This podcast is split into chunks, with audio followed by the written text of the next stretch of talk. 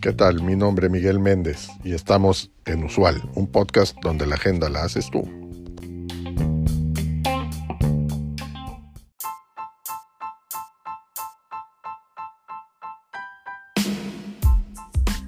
En el artículo de Information Week, redefiniendo el marco de la innovación, los autores argumentan que los ecosistemas con el nuevo paradigma son el nuevo paradigma de innovación. En este nuevo entorno, las empresas deben colaborar con socios externos para crear productos y servicios innovadores.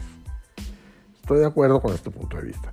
Creo que la innovación solo es posible cuando se trabaja en colaboración con otros. Por eso he establecido una amplia red de socios o proveedores para diferentes procesos. Esta colaboración nos ha permitido como empresa eh, crear productos y servicios innovadores que han impactado la vida de las personas. En la era de los ecosistemas, las organizaciones que no estén dispuestas a colaborar se, se, quedarán atrás. De ahí que es fundamental que desarrollen las habilidades necesarias para trabajar en colaboración con otros.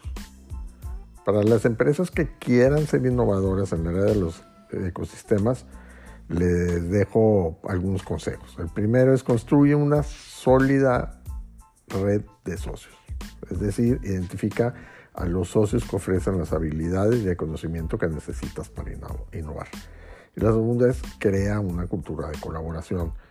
Esto es que te asegures que tus colaboradores estén dispuestos a trabajar con otros para lograr objetivos comunes. Y el tercero, invierte en comunicación y colaboración se refiere a que debes de proporcionar a tus colaboradores las herramientas y los recursos que necesitan para colaborar de manera efectiva. Recuerda que la innovación es clave para el, para el correcto desarrollo de cualquier industria. En la era de los ecosistemas, las organizaciones que estén dispuestas a colaborar serán las que tengan más probabilidades de innovar y tener éxito. Cuéntanos, ¿qué opinas? Comparte tu experiencia en ya sea mensaje escrito o de voz en el cuerpo del episodio o en nuestras redes sociales. Te leemos y te escuchamos.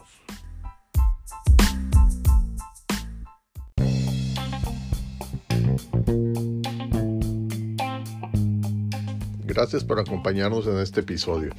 Te recuerdo seguirnos y darnos like. Es de suma importancia para el desarrollo de este proyecto. Así como también te pido que nos dejes tu mensaje de voz en el cuerpo de este podcast con el tema que quieras que tratemos en los siguientes episodios o que nos envíes un mensaje directo en nuestro Twitter arroba usual un podcast. Hasta la próxima.